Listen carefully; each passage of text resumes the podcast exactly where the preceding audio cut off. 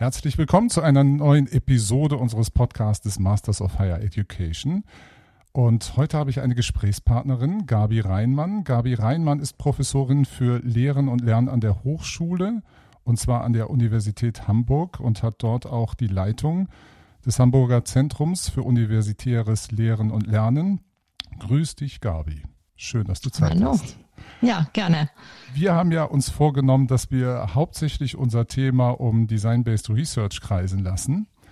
Jetzt bist du ausgebildete Psychologin. Du hast also ein Diplom in Psychologie gemacht und hast damit eine ein Forschungs- und eine Wissenschaftsvorstellung, die dich irgendwann hat hintreiben lassen zu Design-Based Research. Wie ist da die Entwicklung? Also wie kommt man von dieser Welt der Psychologen eines Tages zu dem Design-Based Research? Äh, indem man irgendwann mal nicht mehr Psychologin ist. also ja, also du hast es ja schon gesagt, Diplom, das gibt's ja schon lange nicht mehr. Also in, insofern sieht man, das ist jetzt ein sehr langer Weg, mhm. ich jetzt nicht einzeln nachzeichnen. Aber in der Tat, du hast natürlich recht, die Psychologie war auch schon in den 80ern, als ich studiert habe, ein Fach, obwohl, na, ein, in den 80ern war es ein Fach mit sehr vielfältigen methodologischen Zugängen. Mhm. Also ich habe nicht nur Experimentalforschung gelernt, nicht nur Testtheorie, nicht nur ähm, statistische Auswertungen von quantitativ erhobenen Daten, sondern wir hatten auch noch Sozialpsychologie, wo so eher ähm, ethnografische Studien eine Rolle spielten, natürlich qualitative Studien. Also wenn ich so zurückblicke, das war ein tolles Studium und sehr breit. Äh, ich kann das nicht so beurteilen, nur so aus Ausschnitten, aber das ist schon etwas enger geworden, meine ich, ja. heutzutage. Und wenn man die Forschung der Psychologen anschaut, äh, der meisten Psychologen, dann kann ich deine Frage nachvollziehen. Wie kommt man dahin? Ja, der Weg ist, dass ich ähm, eigentlich in der klinischen Psychologie mal promoviert habe, also was ganz anderes gemacht habe, da aber schon Fallstudien gemacht habe, was aber in der klinischen Psychologie durchaus gängig ist. Mhm. Ähm, und meine Habilitation habe ich interdisziplinär gemacht mit der Informatik ähm, und äh, der Ökonomie zum Thema Wissensmanagement aus einer pädagogisch-psychologischen Perspektive. Und da kamen auch schon die Medien rein und über diese Habil landete ich irgendwie bei der Mediendidaktik, Medienpädagogik und Didaktik an der Uni Augsburg. Und da, wenn man sich dieses Feld anschaut, merkt man schon, da wird eigentlich sehr viel qualitativ geforscht, aber auch quantitativ. Und da entstand auch schon mit diesem Medienbezug das Interesse an Design-Based Research. Und wenn man sich die BR-Literatur anschaut, das wäre jetzt mal eine Abkürzung für Design-Based Research, geht ein bisschen schneller, da merkt man, dass es da immer einen ganz engen Connex gibt zu Technology Enhanced Learning, E-Learning und all diese technologiegestützten Möglichkeiten des Lernens an allen möglichen Bildungseinrichtungen. Ähm, und ich glaube, daher kommt das auch ein bisschen. Also schon auch thematisch orientiert und die Unzufriedenheit mit anderen Formen des Forschens, was den, was die praktische Relevanz betrifft, nicht was andere Dinge betrifft. Und da bin ich irgendwie so Anfang 2000 so ein bisschen hängen geblieben. Also ich glaube, die Medien waren's. Die Medien waren's schon. Ähm, was glaubst du, ist das spezifische Umfeld, in dem Design-Based Research zur Anwendung kommt oder auch eine Relevanz hat? Ja, also nach wie vor, wie schon eben gesagt, auch mein Weg äh, immer noch, äh, überhaupt nicht ausschließlich, aber sehr stark im Bereich ähm, technologiegestütztes Lernen wie immer du das nennen willst, digitale Lehre, ist alles unbefriedigend. E-Learning hieß es lange, dann hat man sich echauffiert, dass das ein falscher Begriff ist. Und jetzt Digitalisierung ist auch irgendwie blöd und mhm. irgendwie eiert man da rum. Aber wie auch immer, alles, was mit ähm, Lehren, Lernen, Bildung und digitalen Medien, digitalen Technologien zu tun hat, ist es immer noch sehr stark, kann man nachgucken. Und da gibt es eben die Verbindung mit der Informatik. Und die Informatik ihrerseits, ohne von DBR sprechen zu müssen, hat sich ja auch schon immer mit Verfahren oder hat sich immer schon Verfahren bedient, die DBR sehr ähnlich sind. Also ein iteratives Vorgehen, ähm, ein, ein schneller Wechsel von ähm, pilotieren, konstruieren und testen und wieder ein Redesign. Ähm, dann ist, ist ja auch im Bildungswissenschaften sind ja jetzt in den letzten Jahren manchmal auch so unter so einem Dach von HIP-Themen so agile Methoden und Design Thinking angekommen und das ist überhaupt nicht dasselbe, aber da gibt es eine Verwandtschaft in der Art des Denkens, wie man Dinge entwickelt und in welcher Form, dass man das kooperativ macht mit Leuten, die die Dinge, die entwickelt werden, auch nachher anwenden sollen oder mhm. damit glücklicher werden sollen in ihrem Leben. Ähm, und deswegen ist das nach wie vor so, dass es da eine enge Verbindung gibt zu dem Thema Digitalisierung, Mediatisierung. Aber überhaupt nicht nur. Ansonsten findet man das auch in Bildungseinrichtungen generell.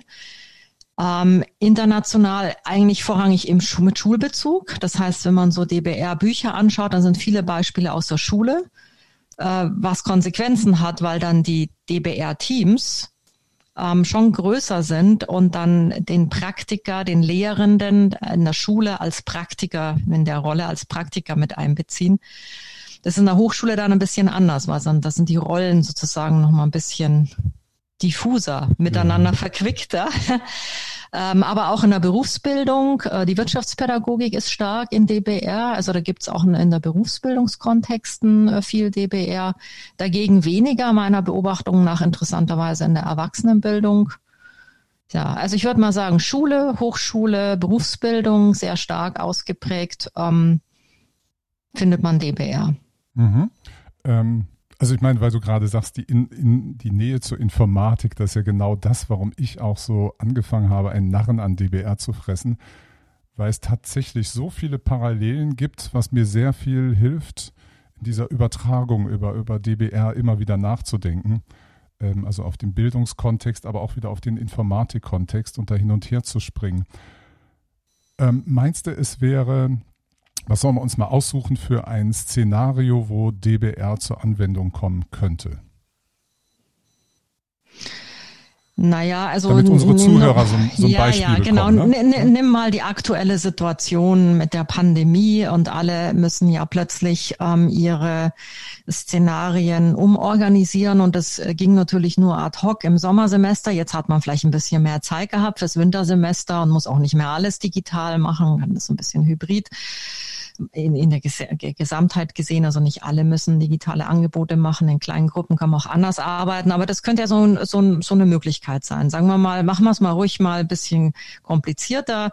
Ähm, wir sind an der Universität, du möchtest forschendes Lernen ähm, weiterhin äh, machen, aber jetzt eben, äh, um die Studierenden zu schützen, äh, vorrangig im digitalen Raum. Also du mhm. hast schon ein Konzept, du möchtest es jetzt verändern. Du hast also ein, ein Problem oder eine Herausforderung. Du sagst, wie kriege ich das digital hin? Und zwar möglich so, dass die Ziele, die ich vorher hatte, was Studierende mit Forschenden lernen, sich aneignen sollen, ähm, auch ähm, in, ohne die direkten ähm, Face-to-Face oder Body-to-Body-Kontakt so besser, weil Face-to-Face können wir ja auch in der Videokonferenz.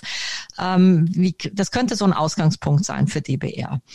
Ähm, Im besten Fall mal noch wirklich jetzt mal herumspinnen mit zwei, drei anderen Kollegen, die auch forschendes Lernen machen in ihren Settings, äh, weil dann hättest du schon mal ein Team und das wäre da schon mal ganz wunderbar. Und da mhm. hast du schon mal die besondere äh, Sache an der Uni, ähm, weil jetzt hier die Forschenden gleichzeitig Lehrende sind. Mhm.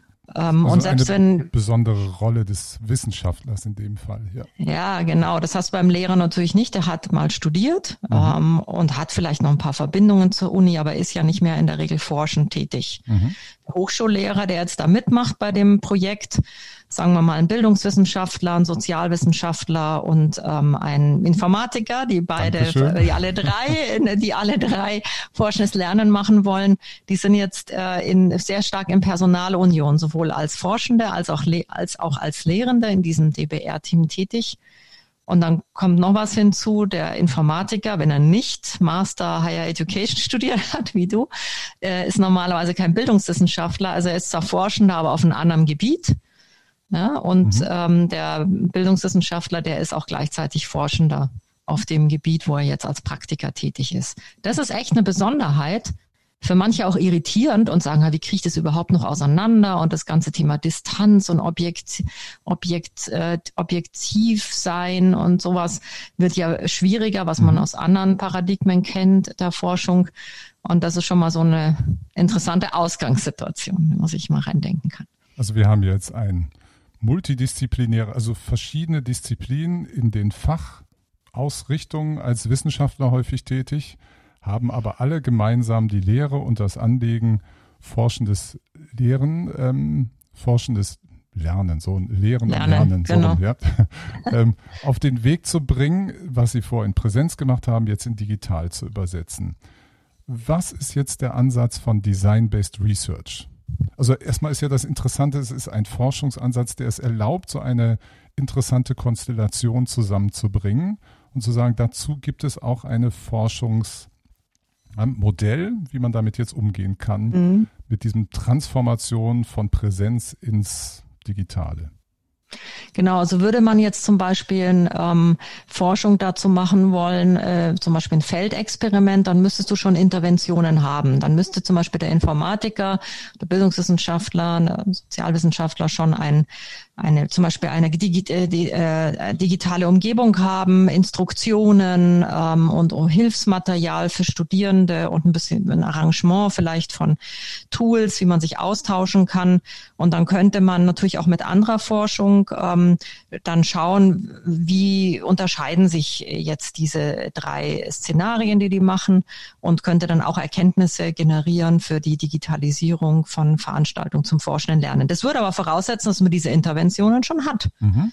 Es ist übrigens das Gleiche bei klassischer Evaluationsforschung. Auch da, äh, die setzt erst ein, wenn man etwas ausprobiert und dann evaluiert, sagt das Wort schon. Also bewertet, ob das eine besser oder schlechter ist als das andere oder bestimmte Ziele besser oder schlechter erreicht. Und das Besondere ist jetzt, dass man den Akt der Gestaltung dieser zum Beispiel digitalen Umgebung, der Materialien, der Unterstützungs äh, ähm, Artefakte, die man noch anbietet und vielleicht auch ähm, Pläne zum Ablauf, die man anpassen kann. Nehmen wir mal an, das sind so Komponenten mhm. von meinem Designgegenstand. Ähm, die entwickelt man jetzt erst und das äh, macht man zu einem Akt auch der wissenschaftlichen Forschung. Genau, also dann äh, die Auseinandersetzung der Intervention und auch gleich das zu, Zurückbekommen Richtig. von Feedback wird wieder eingespeist, sofort in die nächste Interaktion. Genau, und das ist wirklich der große Unterschied zur anderen Forschung. Also das, das, das, das Entwerfen, da braucht man erstmal Ideen, Annahmen, ja, so ein Entwicklungskern, der aus der eigenen Erfahrung kommt, aus der Literatur kommt, ähm, aus anderen Beispielen kommt, wo es schon empirische Befunde gibt. Das ist ein Konglomerat an Quellen, die man mhm. da heranzieht. Nicht immer voll bewusst, manchmal ist es auch implizit, das Wissen des Experten. Ähm, und ähm, diese Ent, dieses Entwerfen und Entwicklung, äh, dieses Entwerfen und Entwickeln ist quasi auch ein Erkenntnismodus und nicht nur etwas, was vorher stattfindet, um damit dann Daten zu erheben. Mhm. Und das ist der Knackpunkt. Wenn man das nicht verstanden hat bei DBR, dann dann macht man das zwar, aber dann hängt man immer äh, an, an reiner Evaluationsforschung oder reiner Analyse von Vergleichen. Ähm, und das finde ich ist echt der Knackpunkt auch in der Lehre, das zu vermitteln. Das ist ja auch, ja, ja, habe ich äh, kenne ich, kenn ich viele Diskussionen. Ja, ja, das weiß ich gut, ja. Da du gerade dieses Team konstruiert hast, da ist ja auch der Sozialwissenschaftler dabei, der ja eben genau die Neigung hat, Forschungsmethoden zu nehmen, der die ganze sagt, ich verstehe das nicht, ich möchte jetzt gerne eine ganz saubere Untersuchung aufsetzen. Das schließt ja DBR gar nicht aus, das als Erkenntnisquelle mit einzubeziehen aber ist nicht der eigentliche Forschungsprozess, den DBR angeht, weil da geht es ja immer noch entscheidend um diese Intervention aller Beteiligten, die direkte Rückkopplung, das Wiedereinbeziehen, was wir ähnlich in der Informatik haben, in den sogenannten agilen Methoden, wo es mhm. ja auch so ist, dass man sagt, ich habe einen Kunden, einen Auftraggeber, der weiß selber noch nicht so genau, was er haben will, aber fängt mit einer Skizze mit mir an und dann entwirft man das auch iterativ also man erstellt einen Prototypen, der kann am Anfang auch ein Papierprototyp sein, was auch immer. Und äh, das Produkt ähm, ist ja auch eine Intervention zusammen mit dem Kunden ähm, und dann entsteht am Schluss natürlich ein Produkt. Das ist bei Lehre natürlich kein Produkt, es ist ein, wie soll man das da eigentlich beschreiben? Es ist ein. Naja, in einer abstrakten Form kannst du es jetzt auch, wenn man das jetzt nicht mit, mit Wirtschaft und Markt verbindet, kannst du es ähm, im wörtlichen Sinne auch als ein Produkt. Du hast es ja produziert, hervorgebracht ja. sozusagen, wenn man das lateinische Wort nimmt. Dann, dann hast du etwas, was wirklich materialisiert ist. Aber jetzt kommst, du musst gleichzeitig natürlich auch eine Erkenntnis mit haben, die prinzipiell für andere nutzbar ist. Wenn du jetzt nur singulär für einen in Anführungsstrich Kunden, also zum Beispiel einen Studiengang oder von mir aus auch drei Studiengänge, eine Lernumgebung kreiert hast, die ganz offensichtlich unter bestimmten Bedingungen funktioniert. Das wäre ja das nächste, dass man das auch erprobt und schaut, welche Wirkungen es hat und ob das konform geht mit den Annahmen, die man da reingesteckt hat in den Entwurf und die Entwicklung. Also man muss dann über diesen singulären Fall hinaus irgendeine Theorie, äh, Gestaltungsprinzipien, ähm, Rahmenkonzepte, da gibt es verschiedene Namen dann dafür, wie man das nennt, aber etwas haben, was ähm, sozusagen für andere im Prinzip nutzbar ist, wo man, was man auch einsetzen kann praktisch oder äh, an dem man weiterarbeiten kann, wo, wo sozusagen ein neuer Ableger für DBR-Projekte möglich wäre. Mhm. Ja. Das ist ganz wichtig. Also ich finde es den Produktbegriff nicht schlecht, weil er deutlich macht, dass es eben nicht nur was Immaterielles ist, sondern da ist tatsächlich auch gegenständlich was da, zum Beispiel die Umgebung, Materialien, aber natürlich nicht nur das, sondern auch etwas, was klassischerweise, was wir alles, was wir kennen in der Wissenschaft als These oder äh, schon mal in einem lokalen Kontext äh, bestätigte Annahme, ähm, mhm. ein Zusammenhang, äh, eine Erklärung für eine Wirkungsweise, äh, zu einer Intervention. Äh, das muss natürlich noch dazu kommen. Ja, ich glaube, wo du gerade sagst, nochmal auf diesen Produktbegriff, ich glaube, mhm. das ist, ja, insofern verstehe ich auch die Handlungswissenschaften sagen ja immer, es geht nicht um die Handlung alleine, also das gerade tun, sondern ich brauche eine Beschreibung, was für ein Konzept habe ich da überhaupt angesetzt. Weil das individuelle Handeln, ob du da vorne stehst oder ich, sieht immer ein bisschen anders aus, obwohl wir die gleiche mhm. ähm, Vorgehensweise uns vereinbart haben, gewählt haben. Und das sind die ganzen, auch meine Beobachtungen muss ich ja rauslösen in Form autoethnografisch zum Beispiel, dass ich beschreibe, was ich erlebt habe. Oder ich mache eine kleine Umfrage oder qualitativ. Solche Daten kann ich ja mit erheben, um daraus Erkenntnis zu produzieren. Und wenn wir bei unserem Team sind, ähm, dann hast du natürlich den großen Vorteil, dass man, wenn man das nicht alleine macht, sondern ähm, dann sogar nicht nur deinesgleichen da drin sitzt, sondern zwei weitere Menschen, die eine andere Perspektive einbringen, dann ist natürlich der Dialog zwischen diesem Entwicklungs- und Forschung, also zwischen denen, diesem DBR-Team. Ich sage eigentlich Entwicklungs- und Forschungsteam ist Quatsch, weil es wäre Forschung durch Entwicklungsteam. Ja. Ganz wichtig. Also nicht getrennt, weil das Entwerfen und Entwickeln ist Teil der Forschung. Also wenn dieses Team ähm, wirklich auch explizit macht, welche Entscheidungen sie warum trifft, hast du auch schon eine sehr gute Verbalisierung ähm, mhm. ähm, dieser ähm, Annahmen, Beobachtungen. Äh, das ist der Vorteil, wenn man im Team arbeitet. Ja. Äh, also man viele unserer Studierenden im Master uh, Higher Education machen ihr Projekt ja auch alleine, manchmal notgedrungen, viele aber auch durchaus mit anderen zusammen, nicht nur untereinander im Studiengang, sondern eben mit anderen Personen aus der Praxis, mit einem anderen Lehrenden zum Beispiel oder mit jemandem dann aus dem hochschuldidaktischen Bereich. Und das ist von großem Vorteil eben wegen dieser notwendigen Dokumentation, die du gerade angesprochen hast, dass man diese Dinge festhält, was man beobachtet. Um, und das ist auch ein wichtiger Punkt, wenn es immer heißt, es ist doch subjektiv. Mhm. Ähm, das ist ein häufiger Kritikpunkt und, und auch eine große Unsicherheit, die ich auch total verstehen kann. Denn was ja Wissenschaft von anderen Formen des Handelns und Denkens unterscheidet, ist Systematik, Transparenz und sowas wie eine Intersubjektivität. Also es geht nicht nur um mein idiosynkratisches Erleben, sondern darum, was kann ich wirklich weitergeben und zurückgeben. Mhm. Ähm, also mit, mit, mit, den, mit den anderen auch austauschen. Und das ist natürlich dann von großem Vorteil, wenn man im Team arbeitet. Dann kannst du das sozusagen alles äh, gleich, gleich dokumentieren. Mhm. Ähm, ich habe noch mal versucht, wenn ich wenn du Lust hast, darauf einzusteigen, wenn ich immer wieder den Abgleich mache, mal mit den Technikwissenschaften, die mhm, ich finde gerne. da sehr, sehr ähnlich ähm, funktionieren. Das eine ist ähm, das, das andere Erkenntnismodell, was dahinter steht. Nehmen wir die Naturwissenschaften jetzt mal oft als so ein Extrem. Ich weiß, wir könnten uns jetzt noch stundenlang darüber unterhalten, wie man Wissenschaften klassifiziert, aber nehmen wir mal die Naturwissenschaften, die ja so ein experimentelles Verhältnis haben von Erkenntnis, haben ihre Thesen, machen ihr Experiment, gleichen das ab und machen danach dann Wahrheitsaussagen. Das ist ihr ganz einfacher Modus der Erkenntnis. Die Technikwissenschaften hingegen haben ja einen ganz anderen Ansatz. Die suchen, also man, man formuliert Probleme und die Technikwissenschaften gibt dir jetzt einen Haufen von Verfahren, von Wissen, von Mustern und sowas alles mit, um strukturiert, systematisch zu einer Lösung des Problems zu kommen. Und das ist eigentlich der Erkenntnismodus, Ich habe immer den konkreten Fall von einem Problem zu einer Lösung. Da kann man immer fragen, was ist das? Das hat nichts mit Wissenschaft zu tun, das ist technisches oder handwerkliches Tun. Aber das Bedienen aus einem Pool von ähm, Wissen, wie kann ich bei so einer Problemstellung rangehen, welche möglichen Technologien helfen mir, welche bestimmten Designvorgaben, Lösungsstrukturmöglichkeiten gibt es, das ist der eine Weg, wie ich interagiere mit Erkenntnis.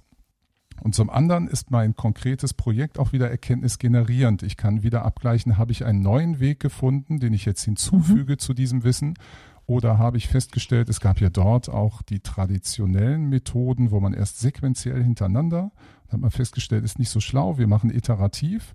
Das ist ja auch ein Zurückspielen an methodischem Wissen als Erkenntnisgegenstand, wie kann ich systematisch ein Problem lösen. Offenbar iterativ für bestimmte Problemklassen wesentlich effizienter. Es gibt andere Problemklassen, da macht dieses mehr sequentielle durchaus auch Sinn und ist auch effektiver. Also da würde ich sehen, dass der Erkenntnismodus eben ein ganz, ganz anderer ist, aber der ist eben genauso wissenschaftlich. Es ist nur ungewohnt, das Problemlösen als Erkenntnismodus zu betrachten. Ja, das ist im Prinzip jetzt nur eine andere Formulierung, wie ich das auch vorhin gemeint habe. Also ich, ich habe da auch schon mit verschiedenen Formulierungen rumgespielt, äh, erkennen durch verändern. Mhm. Ja, da steht das Erkennen für das Erkenntnis, die, die, die wissenschaftliche, das wissenschaftliche Ergebnis und verändern für entwerfen, entwickeln, produzieren, Problem lösen letztlich. Mhm. Weil, weil, weil, warum entwirft man und entwickelt etwas, um ein Problem zu lösen? Das muss man jetzt aber, und das ist mir eigentlich auch nochmal ganz wichtig, sehr abstrakt verstehen, Problem lösen. Ähm, meine Beobachtung ist, dass manchmal auch so die Neigung besteht bei DBR-Projekten, ich muss jetzt unbedingt ein Problem finden mhm. und das muss ich jetzt auch erstmal sehr intensiv analysieren, damit ich auch äh, den, den, den Bedarf für die Lösung deutlich machen kann, in der Hoffnung, dass ich dann aus dieser Analyse ähm, schon einen ganz großen Teil meiner äh, Lösungsidee entwerfen kann. Mhm. Und ich glaube, dass in den Bildungswissenschaften das so nicht ganz funktioniert. Erstens mal bin ich fest davon überzeugt, dass man für, die, für gute DBR-Projekte überhaupt nicht immer ein klassisches Problem braucht. Mhm. Sondern wenn ich zum Beispiel als Lehrender schon sehr erfahren bin und viel, viele, viele Dinge fallen mir auf. Ähm, ich habe jetzt im, im Urlaub nochmal die Schrift von Neuweg gelesen, weil die hat er neu aufgelegt 2020. Das ist seine, ich glaube, seine Habilitationsschrift ist aus den 90ern, aber es gibt eine neue Auflage, die ein bisschen aktualisiert hat. Das ist nochmal klar geworden. Also das implizite Wissen, dass sie, dass erfahrene Experten haben, die Könner, er spricht mhm. ja auch von Könnerschaft, das wird systematisch äh, unterschätzt in der Wissenschaft. Und ich glaube, bei DBR, wenn äh, erfahrene Menschen ähm, eine Ahnung haben, was wirklich besser gehen könnte, da müssen sie gar nicht so ein ganz konkretes Problem haben, und können das vielleicht auch gar nicht sagen, sondern sagen, ich habe eine Idee, die ich sehe, wie die Gesellschaft da und dahin geht und wir sind eigentlich verantwortlich in der Bildung, hier was zu machen. Und auch bevor dieses irgendein Problem auftritt, habe ich so eine Idee für so einen Entwicklungskern, was man in der Lehre besser machen äh, kann. Und das ist auch ein wunderbarer möglicher Ausgangspunkt für DBR-Projekte, ganz mhm. hervorragend sogar. Der ist natürlich sehr normativ, weil jemand so eine Idee hat, was besser gehen könnte. Und da habe ich in den letzten Jahren auch viel von den Designwissenschaftlern gelernt. Ich habe also auch eine ganze Reihe Bücher zu Hause, die nicht von Bildungswissenschaftlern, auch nicht von Technikwissenschaftlern sind, sondern von Designwissenschaftlern, äh, die äh, auch ähm, davon sprechen, dass es wichtig ist, wirklich normativ, also äh, in einem Buch steht Desiderata, also was ist wünschenswert, dass mhm. das neben dem Wahren und dem Realisierbaren eine dritte wichtige Komponente ist für Design. Und ich finde, das passt für Bildung ganz wunderbar. Bei Bildung gibt's auch nicht ohne Normen und normative Ideen, wo wir hinwollen. Und das heißt, du kannst ein DBR-Projekt anfangen, weil du ein manifestes Problem hast zum Beispiel machen wir sowas auch in der ersten DBR-Veranstaltung im Master wo wir mit einem Beispiel anfangen, das, real, das real auch, also authentisch ist, ähm, dass äh, eine, eine Hochschule ein, einen MOOC hat und äh, da, da hören äh, so viele auf, also hier riesige Abbrecherquote. Wie lösen wir das Problem? Oder du kannst auch unser Beispiel nehmen, äh, Pandemie. Wir können nicht mehr irgendwie so viel Präsenz machen. Wir müssen einen digitalen Raum ausweichen. Also haben wir jetzt ein Problem. Wie können wir das forschende Lernen anders gestalten, so dass es auch digital funktioniert? Aber du kannst auch sagen, ich, ich ahne, dass unsere Gesellschaft künftig viel kreativer werden muss. Und lass uns doch mal ein didaktisches Konzept machen, was jetzt auch nicht ganz neu ist, aber nicht nur auf Technik bezogen. Da kommt es nämlich her, Learning by Design.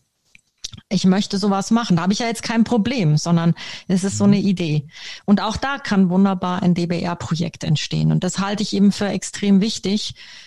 Die, die, das Normative, das von der Expertise der DBR-Forschende kommen kann, äh, auch als möglichen Ausgangspunkt zu sehen. Und den finde ich sogar hochinteressant. Und der ist für, für didaktische Fragen höchst relevant. Sonst bin ich immer so am Reparaturbetrieb in der Lehre. Ja, ja. Problem muss die Lösung, Problemlösung, Problemlösung. Aber wir müssen ja nicht nur Probleme lösen, sondern auch, wir wollen auch was erreichen, langfristig. Glaube, da triffst du genau so einen Nagel auf den Kopf, weil die Technikwissenschaften sind tatsächlich so angelegt. Die wollen ja Problemlösung ähm, vielleicht nicht ganz so plakativ, aber das ist ja Hauptwerk und Haupttun. Und ähm, ich würde auch nie das Gefühl haben, ich gehe in den Hörsaal und habe ein Problem vor mir, ähm, das ich jetzt lösen muss. Es ist ja, wir haben ja eine ganz einfache Prämisse, wenn wir Bildung betreiben, wir wollen, dass irgendeine Gruppe, Menschengruppe etwas lernt. Oder? Das können wir ja. nehmen, das ist die einfachste Setzung, die wir haben ob das darüber geht, dass ich Wissen weiter vermittle, von dem ich glaube, es ist lernenswert, oder ob ich das selber rausfinden lasse, ob ich forschendes Lernen, problembasiertes, alles Möglichkeiten. Aber jetzt ist ja eben genau das, der Punkt, ich habe diesen Lernen oder dass jemand lernt, etwas lernt, das verstehe ich nicht als Problem, sondern als Gestaltungsaufgabe, wo ich mit meiner Erfahrung irgendwelche Sachen mache, von denen ich glaube, die Generation, die braucht Folgendes und ich möchte ja auch mein Fach entwickelt sehen in eine bestimmte Richtung und darum mache ich was ganz anderes. Ne? Das ist, glaube ich, dieser Punkt, wo du immer sagst, das ist Gestaltung jetzt. Ich fange jetzt an zu gestalten. Richtig. Also es gibt auch mehrere Autoren im internationalen Bereich, zum Beispiel Goodyear, aber noch einige anderen sprechen auch von Teaching as Design. So. Mhm. Also nicht, nicht, und zwar äh, Teaching as Design for Learning. Lernen kann man nicht designen. Das ist Quatsch, weil das ist etwas, was jeder für sich machen muss. Bildungsprozesse erst recht nicht. Aber ich kann natürlich Lehre gestalten, designen. Das ist ein Designprozess. Was ich natürlich sage, das ist eine Riesenverantwortung jedes Einzelnen und die darf natürlich nicht komplett idiosynkratisch sein. Das mhm. ist schon klar. Das ist immer auch ein kollektives Unternehmen. Ähm, Ines Langemeyer beharrt da immer sehr stark drauf. Das finde ich auch sehr schön, dass sie da immer schreibt. Das ist, da sind wir auch ein Kollektiv, weil wir müssen natürlich uns austauschen über unsere Ideen, was wichtig wäre, was Studierende lernen sollen. Ähm, da, da kann man auch Fehler machen. Man läuft vielleicht mal in die Irre. Und es ist wichtig, dass man immer wieder auch die gegenseitige Kritik hat und äh, Ideen hat, ähm, was wichtig ist. Und die, die Dinge sind da auch dynamisch. Aber es ist auch eine große individuelle Verantwortung. Und mhm. ich finde aber auch, es ist auch eine Pflicht. Ich, also ich muss auch selber denken als Lehrender. Deswegen habe ich mich so unglaublich dagegen gewehrt, als diese Lehrstrategiepapier kam vom Wissenschaftsrat, wo so eine eindeutige Botschaft war von der, Inst von der individuellen zur institutionellen Verantwortung. Mhm. Ich habe zwar verstanden, was da auch das Gute dran ist, nämlich, dass die Institution mithilft und man nicht alles auf den einzelnen Lehrenden abwälzt. Das ist gut, Haken dran. Dass man sich austauscht und nicht alles für sich allein ausmacht und denkt, man ist der liebe Gott und äh, kann alles besser, auch gut, auch Haken dran. Aber dass man den Einzelnen quasi nur noch eine Rolle zuschreibt und ihn nicht mehr als Person in seiner Verpflichtung ähm, für Bildung der Studierenden ernst nimmt. Da gibt's für mich keinen Haken dran. Das finde ich mhm. eine ganz ungünstige Entwicklung. Und letztlich, was ich jetzt angesprochen habe, wo DBR-Projekte einen Anfang nehmen könnten, hat eben auch damit zu tun. Ich finde, Lehrende können einfach auch eine sehr gute Idee plötzlich haben, aus so einer Intuition heraus, aus Erfahrung heraus und da ein DBR-Projekt aufsetzen. Und dann finde ich das sehr gut, weil das auch zeigt, welche Gedanken sie sich machen, wo es langgehen soll. Und wenn man dann so ein DBR-Projekt macht, macht man es ja auch transparent und damit ist es auch wieder kritisierbar, kann von anderen diskutiert werden. Die probieren dann deine Gestaltungsprinzipien aus und sagen, nee, das passt ja eigentlich gar nicht oder es ist ja wirklich sehr fachspezifisch. Und dann sind wir ja schon im Diskurs, den wir haben wollen. Mhm. Und Bildungswissenschaft darf auch nicht so nicht wie eine Naturwissenschaft sein. Also da müssen wir auch andere wissenschaftliche Gütekriterien teilweise haben, die vom Gegenstand abhängig sind. Das spricht es nochmal an, was du vorhin auch nochmal mit den Technikwissenschaften sagtest, dass sie sich ja auch unterscheiden jetzt von den Naturwissenschaften in der Art, was für sie wissenschaftlich ist. Ne? Absolut, ja. Das ist, glaube ich, immer, immer schwer zu vermitteln, aber es ist in der Tat so. Ähm, und ich glaube, jetzt kommen wir ja nochmal zu dem Modus der Erkenntnis. Wenn du so einen, wie du sagtest, hast, diesen Experten hast, der, der einen Impuls hat, etwas zu tun, unterschwellig Intuition. Jetzt müssen wir ja den Modus der Erkenntnis finden. Du sagtest eben, ähm, es müssen auf alle Fälle Heuristiken, Regeln, sowas abgeleitet werden. Wenn ich das mal vergleiche mit den Technikwissenschaften, weil ich das noch neulich aufgearbeitet habe, da unterscheidet, kann man unterscheiden zwischen so einem Regelwissen, Zusammenhangswissen, Vorgehenswissen und Orientierungswissen. Also warum mache ich die Sachen so? Es wäre, würde ich für DBR eigentlich so ähnlich sehen, obwohl ich diese, diese vier Gestalts noch nie so gelesen habe. Aber es ist ein Destillat, was man herrscht. Also auch dieses Conjecture Mapping ist ja auch ein Versuch, ein Begründungswissen ähm, herzustellen, dass man Zusammenhänge sehen kann. Aber es ist nur eine Technik wieder unter vielen. Also für mich ist dieses Conjecture Mapping von äh, William Sandoval äh, zunehmend eigentlich ein Instrument, das einen hilft, theoretische Überlegungen in seinen Entwurfs- äh, und dann auch Erprobungs- und ähm, Analyse ähm, äh, Aufgaben ähm, mit reinzubringen. Das ist, äh, man tut sich tatsächlich sehr schwer, wenn man in so einen Entwurfs- und Entwicklungsprozess ist ähm, und auch Erprobung, äh, da hat man nicht ständig die theoretischen Überlegungen explizit im Kopf. Implizit glaube ich schon, aber es treibt einen was anderes. Das heißt, man muss sich immer wieder ein bisschen dazu zwingen, Theoriebezüge herzustellen. Die aber sind genau wichtig, um am Ende, wie du sagst, etwas äh, zu haben, was über meinen singulären Fall hinausgeht und auch von anderen weiter verwendet, erprobt und weiterentwickelt werden kann und auch vielleicht die Theorie beeinflusst.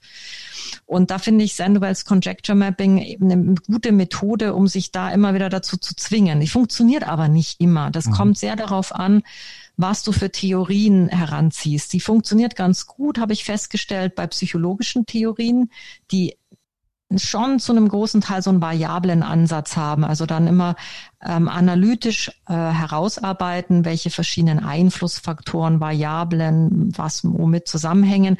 Und deswegen ist so meine Beobachtung, wenn man mit psychologischen Theorien, zum Beispiel einer Motivationstheorie oder der Multimedia-Theorie oder irgendwas halt, was man für die Hochschullehrer auch brauchen kann, arbeitet, dann funktioniert das ganz gut.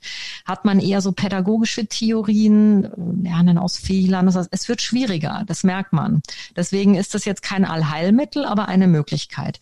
Aber äh, welche Ergebnisse resultieren da? Triffst du einen wunden Punkt? Also das ist in der Tat, ähm, da gibt es einiges, einige Literatur darüber. Das häufigste, was genannt wird, sind Gestaltungsprinzipien. Da hat äh, Jan van den Acker äh, so ein Konzept auch gemacht, also unter Bedingungen, bestimmten Bedingungen, wenn man eine Intervention so und so ausführt, dann sind folgende Wirkungen zu erwarten oder wahrscheinlich und so. Das ist nah an der klassischen empirischen Bildungsforschung mit psychologischem Hintergrund dran. So kann man arbeiten. Ähm, es gibt ähm, auch andere Begriffe wie lokale Theorien entwickeln. Da weiß keiner so richtig, was das eigentlich ist. Ich kann es auch nicht erklären. Oder manche sagen auch, es können natürlich auch so Rahmenkonzepte entstehen. Ähm, also wie das genau aussehen kann, was da am Ende theoretisch resultiert, da hast du recht, ist eine Lücke. Und dein Vorschlag aus der Informatik, wie war das jetzt nochmal mit dem Regelwissen, genau, Orientierungswissen? Genau, Zusammenhangswissen, Vorgehenswissen Zusammenhangswissen. und Orientierungswissen, ja. Das habe ich übrigens. Ja, das passt, das passt eigentlich ganz ja. gut, würde ich jetzt mal sagen. Ähm, Regelwissen, ich glaube, das entspricht so diesen Gestaltungsprinzipien. Richtig, genau, ne? Ja. Also würde ich jetzt mal sagen. Ähm, dann gibt es eben auch äh, die, dieses Vorgehenswissen.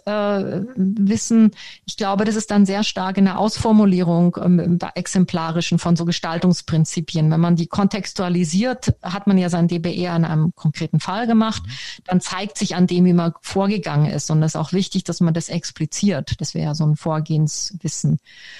Ähm, und, und Orientierungswissen, ja, vielleicht ist es was die lokalen Theorien, ich weiß es nicht. Da ist mir so Aber was gemeint, könnte das jetzt sein? Das, ne? damit ist mir so gemeint Orientierung auch, was will Gesellschaft so, warum mache ich das Ganze überhaupt, ne? Was sind meine Begründungswissen Antriebe? ein bisschen.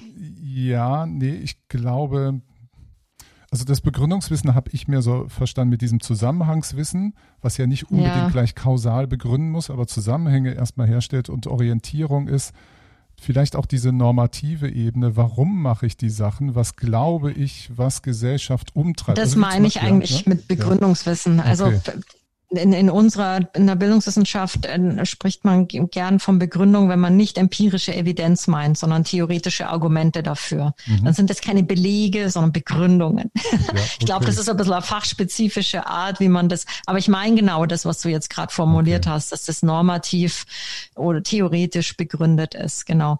Ja, also das ist, finde ich, eigentlich einen guten Vorschlag. Da könnte man mal einen kleinen Text dazu schreiben, weil das ist in der Tat ein bisschen dünn äh, an der Stelle bei DBR wie sehen denn konkrete Resultate aus? Also Dieter Euler hat mal einen Artikel dazu geschrieben, aber der hat sich dann sehr stark auf die Gestaltungsprinzipien als ein Ergebnis konzentriert. Aber mhm. immerhin, da gibt es so einen Beitrag. Ich glaube, es gibt ja noch einen anderen Aspekt, äh, wenn wir immer Bildung haben, das hast du eben auch schon so angesprochen, je nachdem, wer welche Ausrichtung bei DBR hat, man kann, wenn man dieses einfache Luhmannsche Ding nimmt, so Ebenen unterscheiden. Bin ich mehr auf dieser sozialen Ebene unterwegs oder bin ich auf der psychischen Ebene, also dass ich den Lernenden als psychisches Wesen auffasse oder bin ich sogar auf der biologischen Ebene?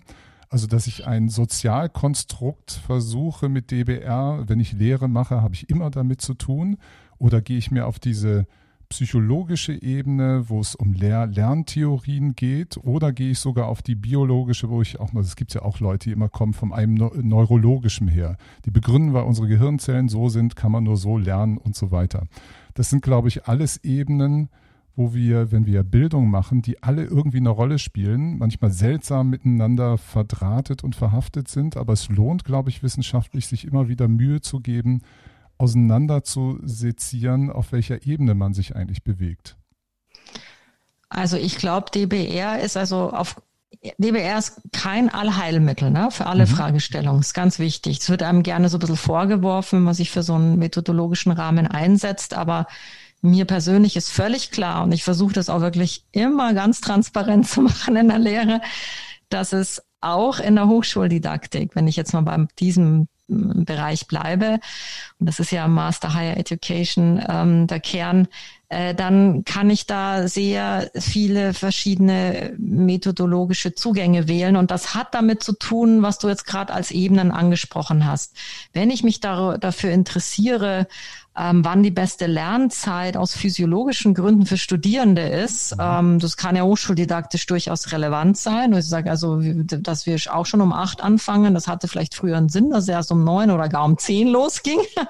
Dann äh, mache ich ja kein DBR-Projekt, ist ja Quatsch. Da mache ich, da kann ich dann fleischig irgendwelche Experimente zusammen mit äh, Leuten, die auf diesem ähm, neuropsychologischen Feld äh, fit sind, äh, was machen.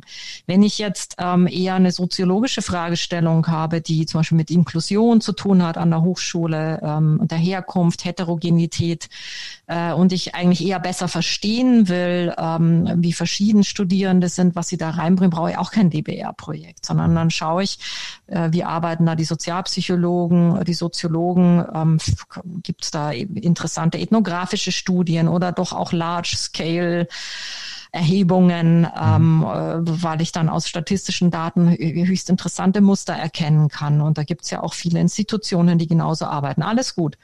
Sobald ich aber wirklich äh, die Lehre äh, berühre, eine genuin didaktische Frage habe, also die Frage habe, wie, wie, wie hängt denn Lehren mit Lernen zusammen? Weil wir wissen ja alle, man kann lernen und nichts wird gelernt und man kann natürlich lernen ohne Lehre.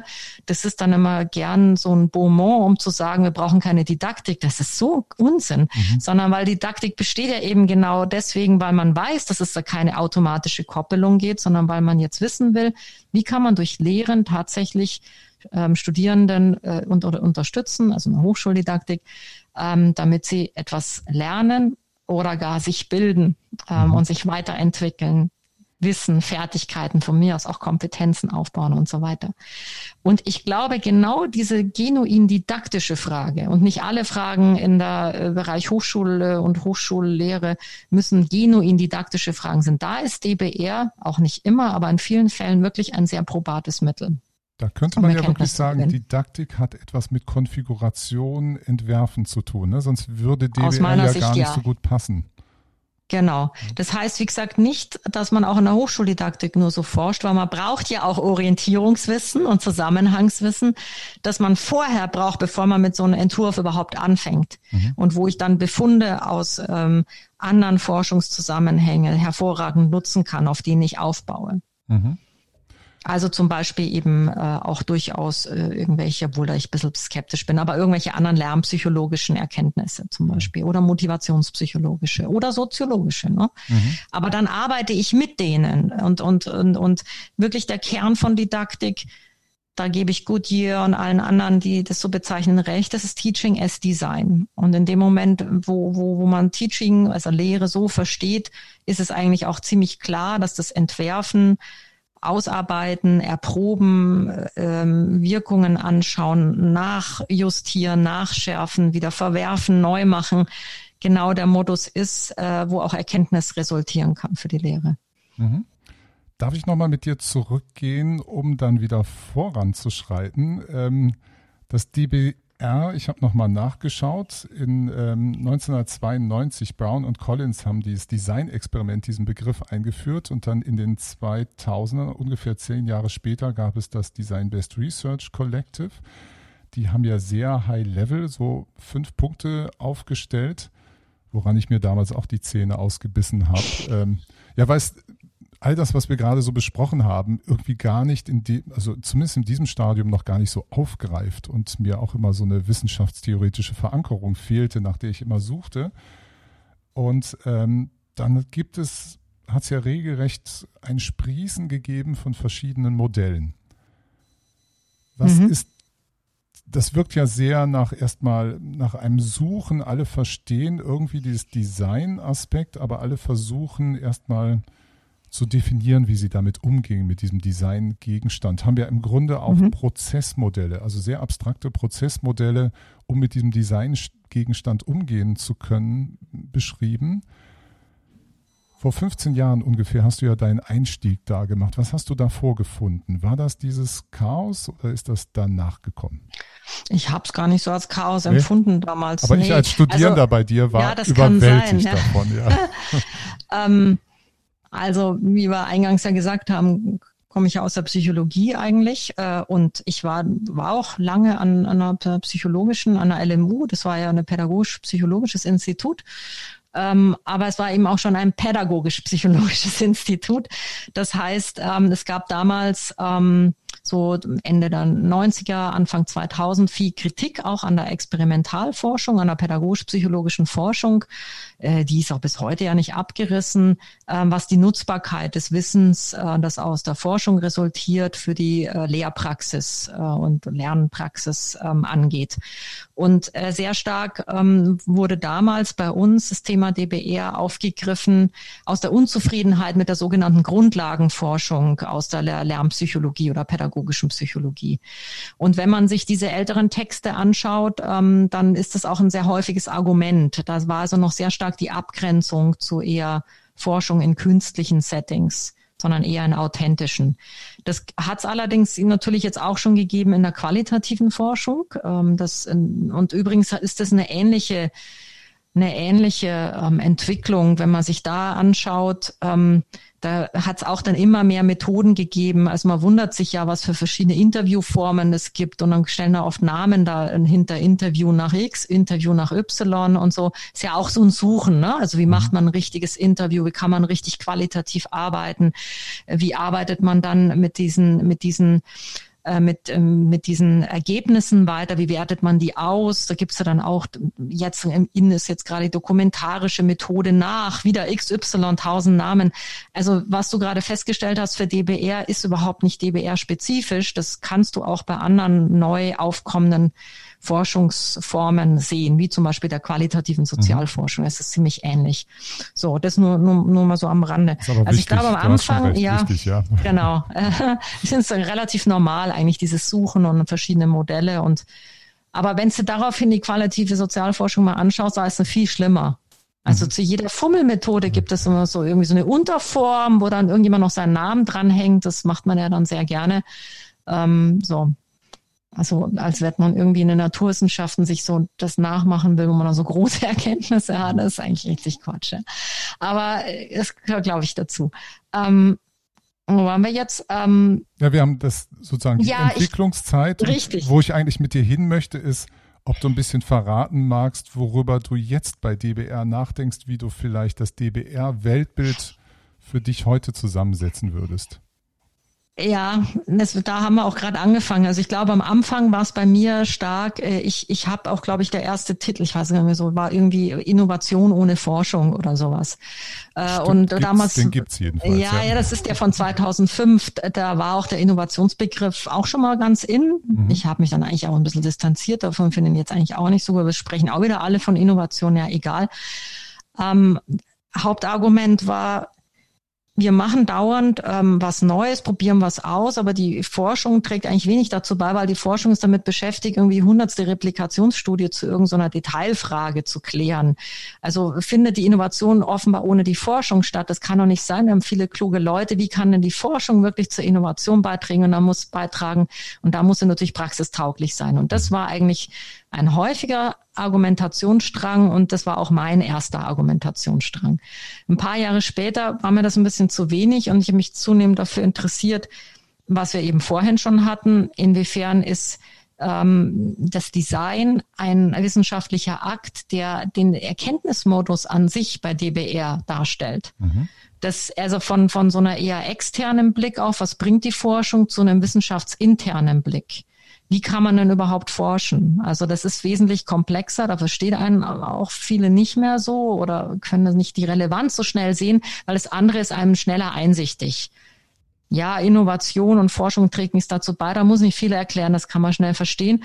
Zu fragen, wie kommt man zur Erkenntnis, indem man Design macht, das ist komplizierter. Ja, dann wird es auch schnell das, wissenstheoretisch, was nicht unbedingt jeden Praktiker Ja, klingt vielleicht auch ja. manchmal esoterisch dann auch und so, so irgendwie Design, so, so wissen ja keine Designer, mhm. dann ist auch so ein sehr verkürztes Designverständnis und so weiter, das ist schwieriger. Und das damit, damit, habe ich mich eigentlich jetzt die ganzen, in die letzten zehn Jahre immer mal wieder äh, beschäftigt. Das ist schwierig und dann bin ich da, dadurch bin ich auch stärker bei den äh, Designwissenschaftlern natürlich immer wieder gelandet. Mhm. Wie verstehen die das denn?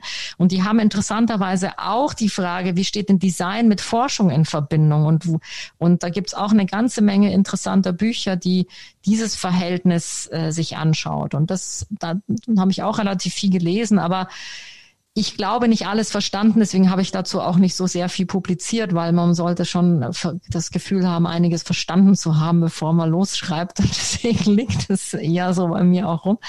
So, aber ähm, sehr, sehr viel habe ich dann eigentlich gelernt, nicht durchs Publizieren, sondern aus der Lehre und nämlich dem Master Higher Education, wo wir uns relativ früh entschlossen haben, das Projektstudium wirklich nicht alle Forschungszugänge zuzulassen, sondern wirklich mal DBR zu fördern, weil wir eigentlich im gesamten Team der Überzeugung waren, dass das ein Ansatz ist, erstens, den alle, fast alle immer neu lernen müssen und man dann nicht Leute hat, die schon alles können und die anderen gar nichts, mhm. weil wir aus sehr verschiedenen äh, Fachdisziplinen unsere Studierenden kommen.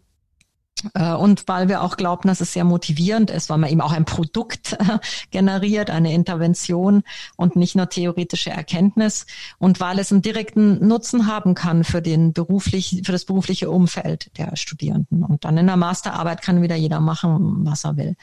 Und äh, da habe ich unglaublich viel gelernt. Und zwar bei der Be Begleitung dieser Projekte, aber auch in der Lehre und in der großen Schwierigkeit, das zu vermitteln. Weil wir fangen schon an mit dem DBR-Projekt, wo keiner so recht wissen kann, was DBR ist. Das geht ja schon im ersten Semester los, ne? Der Begriff wird sehr früh eingeführt. Ja, ja, ja. Genau. Und dann fängt man an, wo man noch nicht weiß, was es ist. Aber nachdem ich jetzt im Urlaub nochmal den Neuweg gelesen habe, weiß ich, dass wir das richtig machen oder nahezu mhm. in die, in die richtige Richtung gehen, um das mal weniger überheblich zu formulieren, weil man das Ganze äh, schon anfangen muss, ähm, und dann im Tun des Ganzen eine Reflexion auch der Teile. Was gehört alles zu DBR? Was muss man alles beachten? Was, aber wenn man keine Idee vom Ganzen entwickelt, indem man einfach auch mal anfängt, kann, wird man auch nie die Teile verstehen. Wenn man jetzt anfängt mit, mit einzelnen Phasen äh, erstmal zu lernen oder sowas, das würde nicht funktionieren. Man muss eine Idee vom Ganzen kriegen. Mhm. Deswegen ist uns auch das Wissenschaftscoaching so wichtig, dass man immer einen Dialogpartner hat, mit dem man sprechen kann. Aber wir können hier auch noch vieles, glaube ich, sehr viel besser machen. Aber dieses mit diesem Ganzen und den Teilen, das wäre jetzt das, worauf du anspielst, weil du ja dankenswerterweise ein wichtiger äh, Feedbackgeber warst zu diesem Text äh, habe ich mir eben auch gedacht, man braucht wirklich ein holistisches Modell von Design-Based Research. Man versteht DBR nur, wenn man den gesamten Charakter versteht und wenn man vor allem versteht, dass das nichts ist, was man in Phasen abhandelt. Mhm. Gleichzeitig braucht man diese Idee von Phasen, um überhaupt anfangen zu können. Ja, man braucht auch Begrifflichkeiten, um überhaupt richtig. um bestimmte ja, Momente der, der, der Arbeit daran oder der Handlungstätigkeiten reden zu können. Ja das ist leider ein paradoxes Unterfangen. Also man muss was machen, was man noch nicht verstanden hat und man muss eine Idee vom Ganzen haben, ohne die Teile zu kennen und trotzdem mit einem Teil anfangen. Da kannst du sagen, ja, danke schön, auf Wiedersehen, was ist das für ein Blödsinn. Aber für alle, die es genau wissen wollen, Polani und Neuweg kann ich nur empfehlen. Hatte ich so eine Ahnung, habe ich einfach früher schon mal gelesen, aber musste ich wirklich nochmal lesen. Ähm, ich glaube, nur so geht's. Und dieses holistische Modell, ähm, was ich jetzt mal versucht habe, auf Papier zu bringen, sind so erste Schritte in diese Richtung, dass man ähm, so eine, dass man ja eigentlich semantische Felder hat in DBR und vielleicht den Begriff der Phase fast vermeidet mhm. und erkennt, wie die immer zusammenhängen. Und in dem Moment, wo man handelt, hat man natürlich einen Schwerpunkt und muss irgendwie seine Aufmerksamkeit auf etwas fokussieren. Das ist logisch und kann nicht alles gleichzeitig machen. Aber man muss diese Gleichzeitigkeit irgendwie immer im Kopf haben. Man muss wissen, was man macht. Also wenn man irgendwie eine Evaluation macht, dann ist die eben in einem DBR-Projekt nicht das gleiche, als wenn ich ein ausschließliches Evaluationsprojekt mache. Und wenn ich empirisch arbeite, um ein Problem besser zu verstehen oder um eine erste ähm, ein, eine erste Komponente meiner Intervention äh, besser zu verstehen, dann ist es nicht das gleiche, als wenn ich eine reine empirische Studie mache. Mhm. deswegen braucht man immer das Ganze, um das Teil richtig zu machen. Ja, das war so meine große Erkenntnis im Sommer, äh, dass man das irgendwie auch in so einem Modell äh, explizit machen muss, damit man das vielleicht auch leichter vermitteln kann. Wir können ja mal gerade diese sogenannten semantischen Feldern, den hast du ja einen Namen gegeben, die wieder sehr erinnern an die Schritte, was Wissenschaft eben macht, des, ähm, des systematischen Herangehens von etwas, Probleme zu bearbeiten. In dem Fall sind es ja nicht, da haben wir uns ja schon geeinigt, nicht notwendigerweise Probleme, sondern Designgegenstände. Da hast mhm. du unterschieden die ähm, hilf mir, die Zielfindungsphase, die Analyse, die, ähm, den Entwurf, die Umsetzung und die Erprobung, richtig? Ja, aber ich habe die Analyse nicht an dieser Stelle. Also ich habe ja, einen Kreis ich weiß, gemalt. Stimmt, du hast genau, ich habe einen Kreis gemalt. Will, ja. ich habe einen Kreis gemalt äh, und du kannst überall anfangen. Und lass uns mal bei der Analyse anfangen. Mhm. Ja, da fängst bei der Analyse man eine Analyse, eine Zielfindung, ein Entwurf, dann die Umsetzung, also die Entwicklung des Entwurfs und Erprobung. dann bist du wieder bei der Analyse und Zielfindung und Entwurf und Entwicklung mhm. und Erprobung und Analyse und Zielfindung und so weiter. Äh, und ich habe äh, diese Kreisdarstellung benutzt, weil ähm, auch Studierende setzen an ganz verschiedenen Stellen ein. Äh, wir hatten schon Studierende, die haben gesagt, ich habe schon x-mal diese und jene Veranstaltung immer wieder neu gemacht. Ich möchte jetzt mit dem DBR-Projekt weitermachen. Mhm. Also die, da fängt man ja nicht jetzt bei der Zielfindung an, überhaupt nicht sondern vielleicht läuft es gerade und man setzt in der Erprobung dessen, was man gerade macht, an, um dann bei der Analyse genau drauf zu schauen, auf diese neue Idee, wo man hin will und dann zu einer neuen Zielsetzung kommen und so weiter. Oder du hast jemand, der fängt gerade mit der Lehre an und macht den Master und sagt, keine Ahnung, ich äh, muss überhaupt erstmal ein Thema finden. Ich habe folgende Interessen und da gehe ich erstmal in eine Analyse rein. Und dann muss ich ein Ziel finden. Und dann bist du bei der sehr klassischen Analyse und Zielfindung.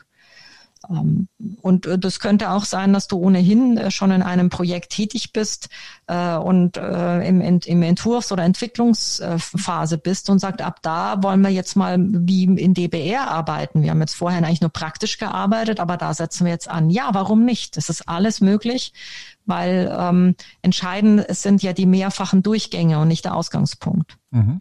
Das ist schon mal ein, ein Vorteil von so einem holistischen Modell, sage ich jetzt mal. Ja, und das Spannende, was du ja auch gemacht hast, du hast nicht nur, wenn man das so aufzeichnet, als ein Rad mit den, wie nennt man die, die Speichen, die du eben semantische Felder bezeichnet hast, du hast dir jetzt auch gesagt, es nehme zum Beispiel den, den Entwurf und die Umsetzung.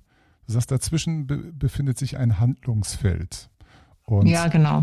Das ist ja eigentlich das, hatte ich dir auch zurückgemeldet, das finde ich eigentlich genau den tollen Ansatz, der dich, der dir eben klar macht, man verhaftet nicht im Entwurf, man verhaftet nicht in dieser Umsetzung, sondern man bewegt sich genau in diesem Spannungsfeld dazwischen, weil das eine das andere immer beeinflussen wird. Es ist gar nicht ja, zu denken ohne das andere. Man kann es metaphorisch sehen, du musst immer nach links und nach rechts schauen. Also du befindest auf dem Handlungsfeld und sagst, ähm, links von mir ist die Zielsetzung, rechts von mir ähm, der Entwurf. Beim Entwerfen muss ich ja immer das Ziel im Blick haben, immer mhm. das Ziel im Blick haben. Und gleichzeitig kann ich aber auch in einem Entwurfsprozess sein, wo ich schon die Umsetzung im Blick habe. Und dann bin ich in einer Phase des Entwerfens, wo ich jetzt das Ziel schon so verinnerlicht habe. Das ist noch da, implizit in meinem Kopf, aber ich bin jetzt bei der Realisierbarkeit. Geht es mit den Ressourcen? Ist es überhaupt machbar? Machbar? Ähm, ist es in der Zeit machbar? Ähm, ist es ist so sinnvoll umsetzbar und so weiter? Und ich glaube, je mehr Expertise jemand hat, umso größer werden auch diese Felder. Ich habe da noch drittes formuliert als Spielfelder. Mhm. Ich glaube, wenn, wenn man viel Ahnung hat, dann gelingt es einem, seine Aufmerksamkeit noch mehr zu verteilen. Und dann bist du vielleicht immer auf, auf mehreren Feldern gleichzeitig, aber immer nur an den aneinander anliegenden Feldern, weil ich glaube, das andere ist zu großer mentaler Sprung, aber dadurch, dass es nicht so viele Felder sind und ein Kreis ist, ist nirgends der Sprung sehr groß. Aber das halte ich zum Beispiel auch wichtig beim Einsatz empirischer Methoden. Also wenn ich zum Beispiel ähm, empirisch arbeite, aber noch im Entwurf bin, dann werde ich nicht alle sämtlichen Standards der qualitativen und quantitativen Sozialforschung einhalten, weil der Zweck, wenn ich jetzt mal empirisch tätig bin, ist den Entwurf besser zu machen. Wenn ich dagegen in der Analyse bin und äh, sage, ich will wirklich jetzt hier äh, Wirkung erfassen, dann ist es natürlich, dann bekomme ich schon nah ran an die klassischen empirischen Standards, die ich dann auch berücksichtigen sollte. Mhm. Und damit hoffe ich mir, wenn das klarer wird, auch, auch den unseren Studierenden so ein bisschen die Sorge zu nehmen, irgendwie was Falsches zu machen oder was Ungenügendes oder vorhin hast du einen, schönen metaphorischen Begriff, etwas Unsauberes zu machen. Das ist nämlich wirklich dann ganz stark verhaftet. Das ist jetzt nichts Gescheites, da bin ich ganz schlampig und unsauber.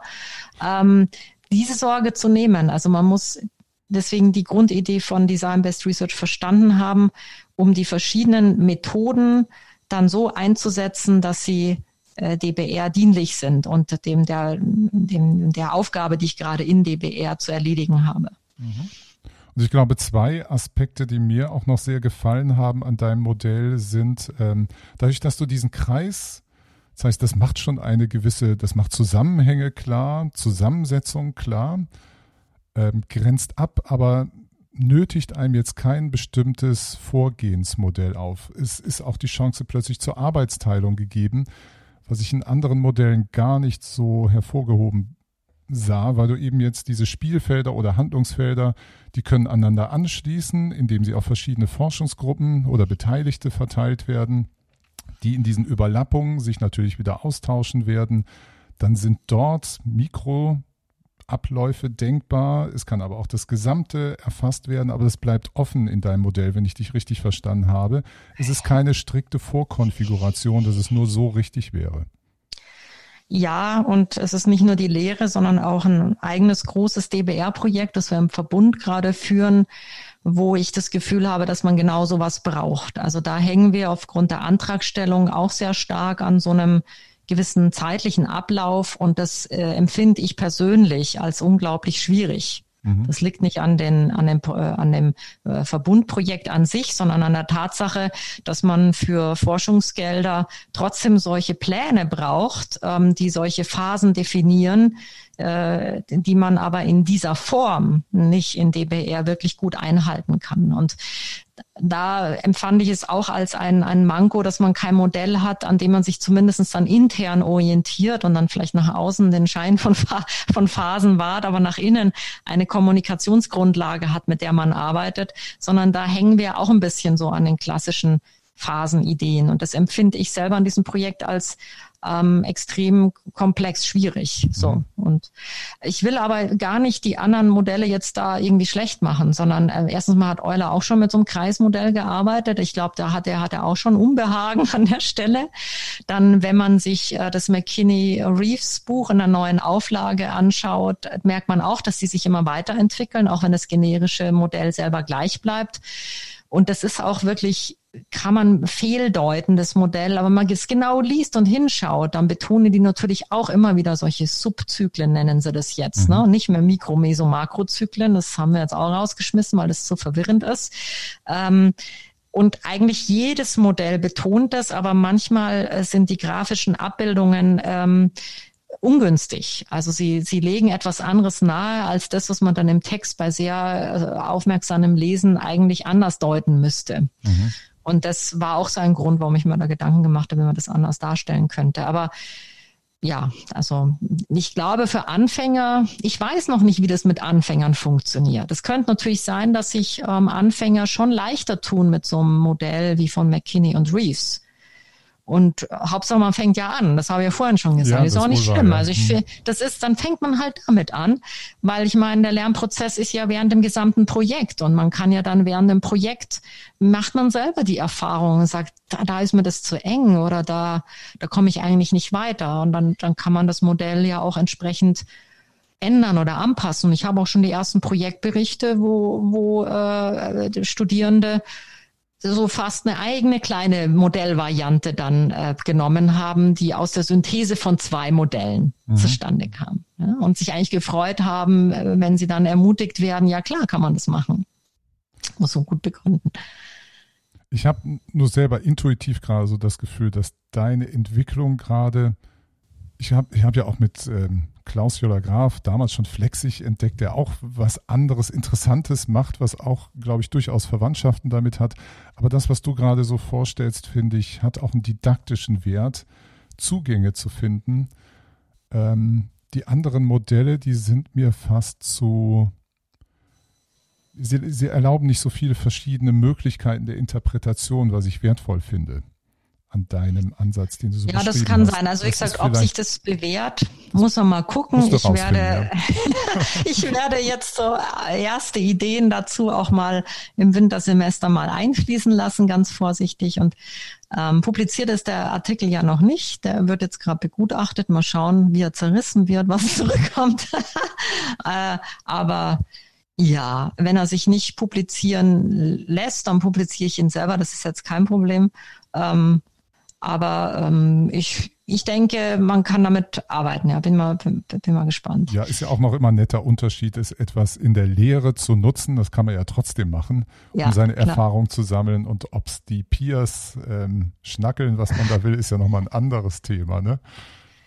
Ja, aber vielleicht kommen ja auch wirklich sehr, äh, das hoffe ich natürlich auch interessante Rückmeldungen, weil ähm, das ist ja Sinn der Wissenschaft, dass man etwas produziert, äh, dass äh, das aufgenommen, gelesen, kritisch reflektiert, zurückgemeldet wird. Nur so funktioniert ja Wissenschaft. Ne? Ja, das ist wohl wahr. Gabi, hab vielen Dank für das Gespräch. Ich denke, wir haben eine richtig Gerne. schöne Reise durch Design-Based Research gemacht. Oder gibt es noch irgendeinen Punkt, wo du denkst, den hätte ich erwähnen sollen? Ähm, nee, aber ich abschließend kann ich vielleicht noch sagen, also ich selber bin begeistert von DBR. Das, das diese mit diese Begeisterung entsteht nicht bei jedem, ähm, äh, der damit arbeitet. Manche sagen auch, okay, habe ich jetzt kennengelernt, reicht aber auch. Ist völlig akzeptabel. Es liegt, glaube ich, ein bisschen daran, auch was man, ich weiß nicht, ob es Forschertypen gibt. Ich bin ja nicht so ein Fan von diesem Typenbegriff, aber Vielleicht gibt es doch verschiedene Präferenzen bei Forschern und das nicht für alle etwas, was einem vom Hocker reißt. Aber wer extrem gern Forschung und Lehre miteinander verbindet ähm, und ähm, wirklich sein, seine Lehre als Designaufgabe auffasst und gerne was Neues ausprobiert, ähm, da kann es wirklich was ganz Tolles sein. Und da hoffe ich natürlich, dass wir doch ein paar mit dieser Begeisterungsfackel anstecken können. und äh, weil äh, die Hochschullehre, glaube ich, kann sehr davon profitieren, wenn viele so arbeiten. Ja, glaube ich auch. Und darum äh, muss ich das selber, weil ich ja selbst Absolvent bin, der Masterstudiengang Higher Education, der ist eine schöne Gelegenheit, das Ganze auszuprobieren, sich da einzufinden in diese Design-Based Research-Denke und selber Erfahrungen damit zu sammeln. Hab vielen Dank, Gabi. Du bleibst mir bitte noch gerade in der Leitung, aber ich, ver ich wir verabschieden uns schon mal von unseren Zuhörern. Macht's gut und vielen Dank fürs Zuhören. Ciao, ciao.